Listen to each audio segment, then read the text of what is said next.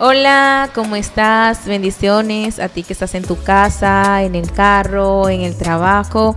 Espero que tengas un excelente día, espero que la gracia de Dios te acompañe siempre. Hoy vamos a hablar sobre qué hago, qué debo hacer cuando no me quiero, no me acepto yo mismo o yo mismo. Estoy aquí con Brenda, como dijo Rainer anteriormente. Brenda vino de... Eh, escucha el episodio pasado y está aquí para compartir con nosotros hoy. Hola Brenda, bienvenida. Hola, ¿cómo están? Dios te bendiga mucho. Espero que estés muy bien y que tu semana haya estado muy bien también.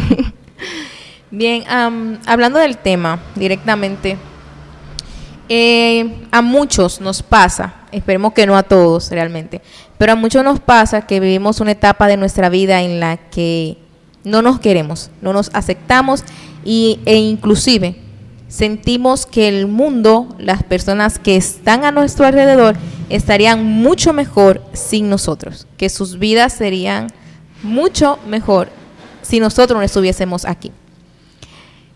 Dentro de todas las cosas que nos pasan, eh, vamos a hablar de nuestro punto de vista realmente, porque no somos psicóloga, yo una contadora. Y Brenda una agrónoma. Pero desde la experiencia propia, eh, ¿qué nos ayuda a luchar contra este sentimiento o este pensamiento de no me quiero, no debería de existir y todo el mundo estaría mejor si yo no existiera?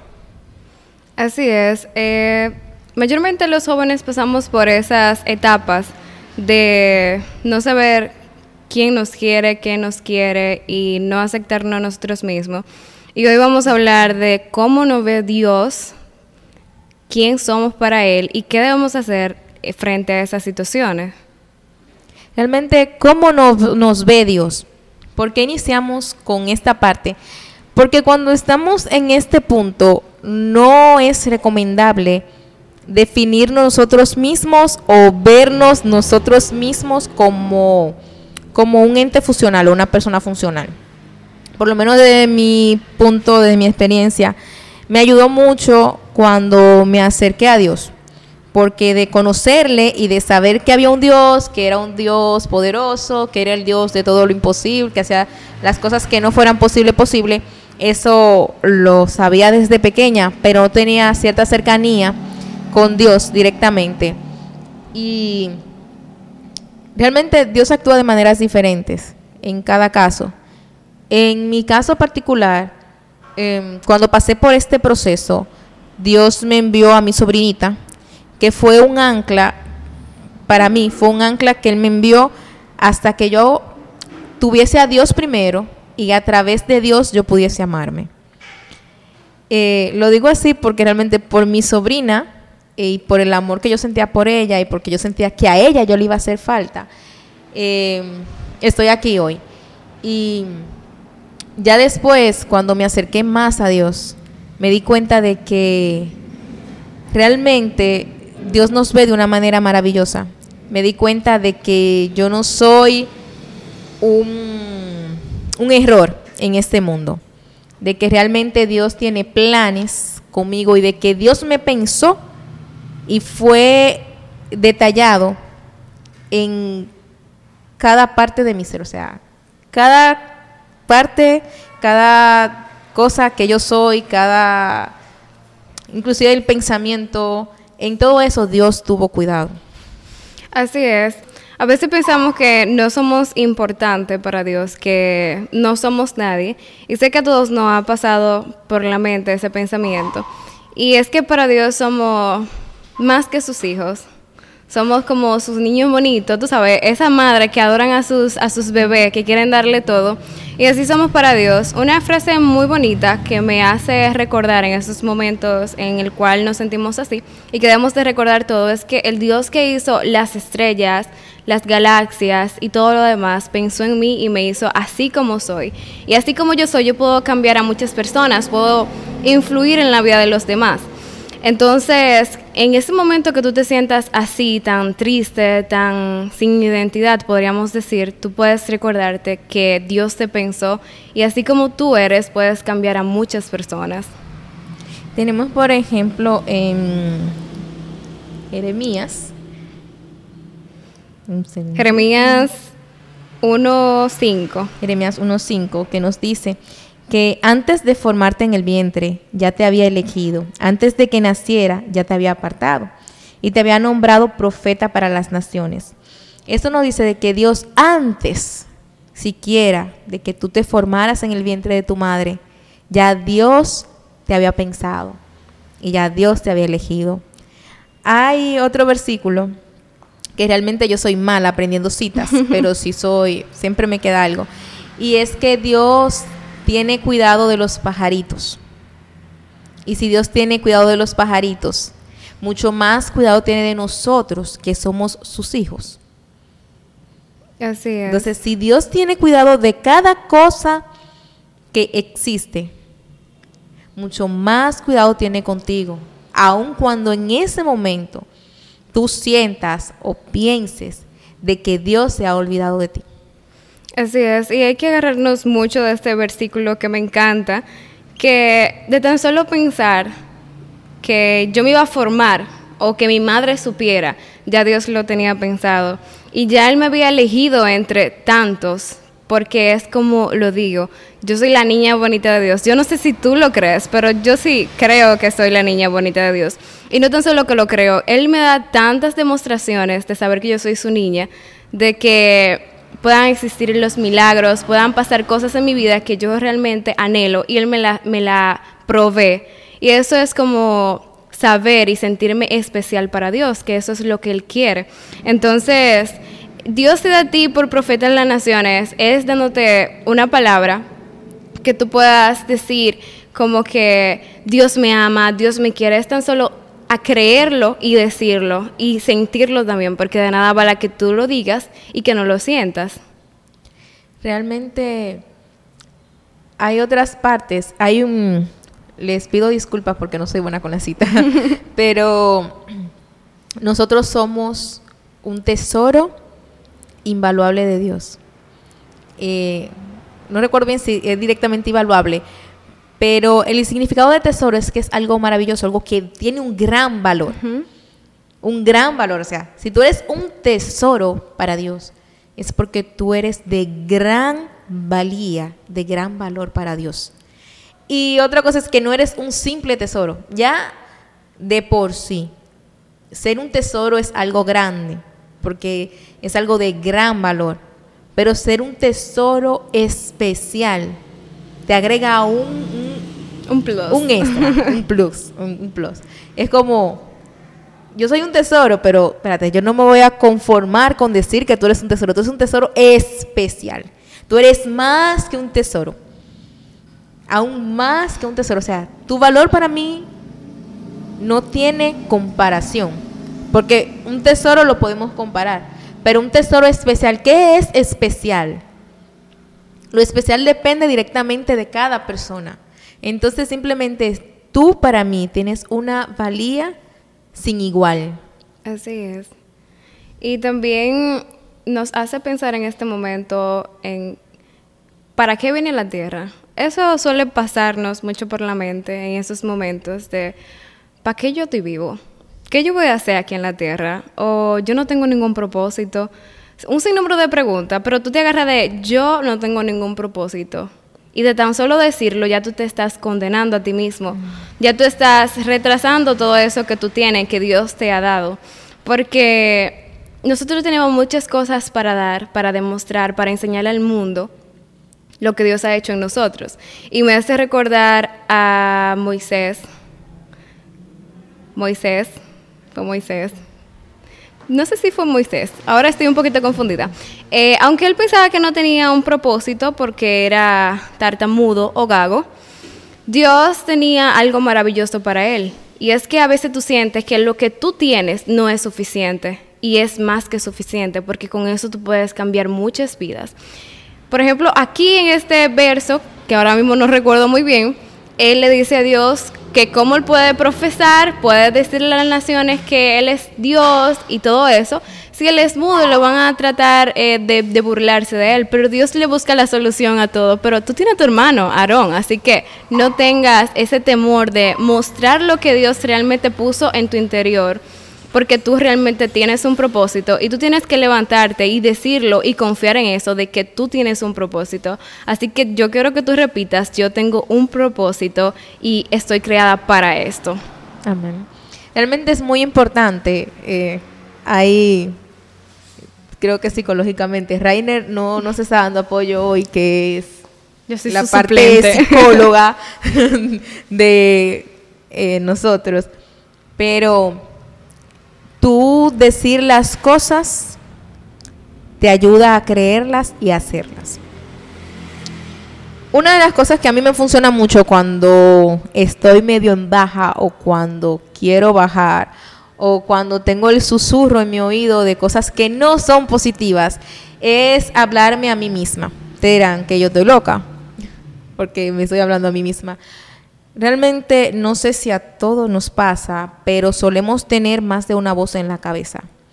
Hay una que te acusa, que te dice, no, porque tú haces esto mal, porque si tú no hubieses hecho, porque en mi caso yo soy de contextura no muy delgada.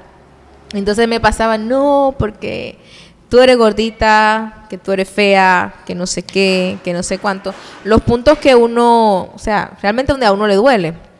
Y a mí me ha ayudado callar esa otra voz.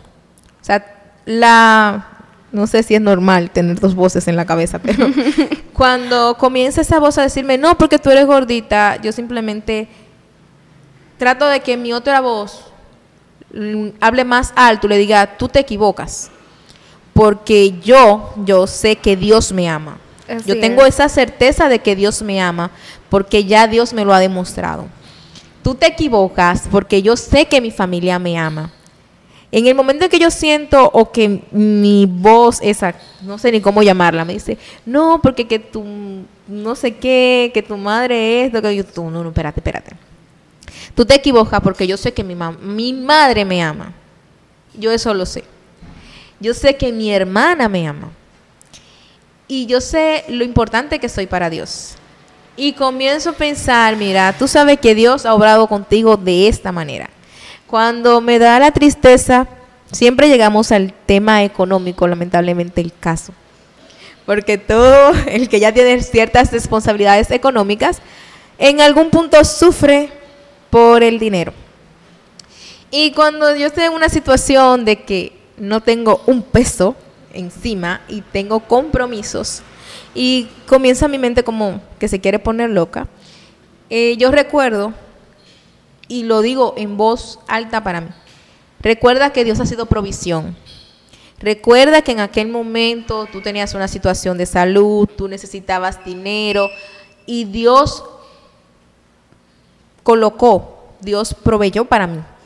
Dios siempre ha sido provisión para ti de una manera u otra. Y eso me ayuda a bloquear esos otros pensamientos negativos que venían a mi mente. Igual todavía, ya yo tengo 31 años y hay momentos en los que tengo esos pensamientos en mi cabeza, porque no es algo tampoco relacionado directamente con... Antes yo pensaba que era relacionado con la edad. Pensaba que cuando ya yo pasara de cierta edad, ya yo no iba a pensar eso, ya no me iba a dar eso. Dije, no, porque tú eres gordita por tu buche. Los buches Yo espero que todos sean eh, medios latinos para que sepan lo que son los buches. Pero todavía me pasa. Pero gracias a Dios ya he aprendido a trabajar con eso y a aceptarme. Pero realmente es el primer punto, Dios y saber de que para Dios yo soy alguien importante, saber que Dios no, para Dios, o sea, yo no soy una casualidad y saber el cuidado que Dios tiene conmigo me ha ayudado a trabajar esa parte. Otro punto que me ha ayudado mucho es saber que las personas que están a mi alrededor sí me aman. Y también el punto de que cuando yo pensaba, que las demás personas estarían mejor sin mí, darme cuenta de que si yo amo a mi hermana, por ejemplo, y mi hermana no estuviese conmigo, mi mundo no sería igual y yo no me sentiría bien sin ella. Entonces, de la misma manera, mi hermana me ama y yo sé que si a mí me pasa algo, si yo intento algo negativo contra mi vida o me lastimo, mi hermana va a sufrir por mí porque ella realmente me ama. Que nosotros solemos mucho cuando estamos en esa situación de, de minimizarnos y de sentir que nadie nos quiere y que a nadie le vamos a hacer falta. Sí, otra cosa que iba a comentar ahorita con relación a las voces es que las voces mayormente están, aunque tú no las sientas en ocasiones, tú piensas, ah, como que se fueron, pero siempre están ahí para decirte ciertas cosas que no te agradan. Y es cuando tú debes de ir a la presencia del Señor. Hay otras formas como de escribir y todo esto, pero yo prefiero irme a la presencia del Señor y decirle, Señor, aquí estoy. Sé que estas voces no son de ti. Ayúdame a salir de esto porque yo sé que tú puedes, yo sé que yo soy valiosa para ti, yo sé que yo soy tu niña, yo sé que yo soy tu princesa y que si yo no estoy, tu propósito conmigo no se va a completar en la tierra, porque como dices tú, Marisela, a veces pensamos que a nadie le vamos a hacer falta y es todo lo contrario, hay personas que te aman con todo su corazón y que no son tanto de demostrar las cosas. Y simplemente porque tú piensas que no vas a hacer falta, no es así a ti muchas personas te aman, nosotros te amamos y no te conocemos. Imagínate Dios que te creó, que te pensó y que tú eres parte de Él. Tú eres su niño bonito, su niña bonita, su princesa, su príncipe. Así que no hay que pensar, aunque eso es como algo ilógico, porque sí hay, que, hay pensamientos que siempre te invaden, pero hay que pensar en esos momentos en que Dios te dio tales cosas o te dijo tales cosas y creerte de verdad que tú eres el niño preciado de Dios. Hay una canción muy bonita eh, de Julio Melgar, creo que, que dice, yo solo sé que yo soy su hijo y él es mi padre y mi padre a mí me ama. Entonces, si tu padre terrenal te ama con todo su corazón, imagínate Dios, te debe de amar con locura.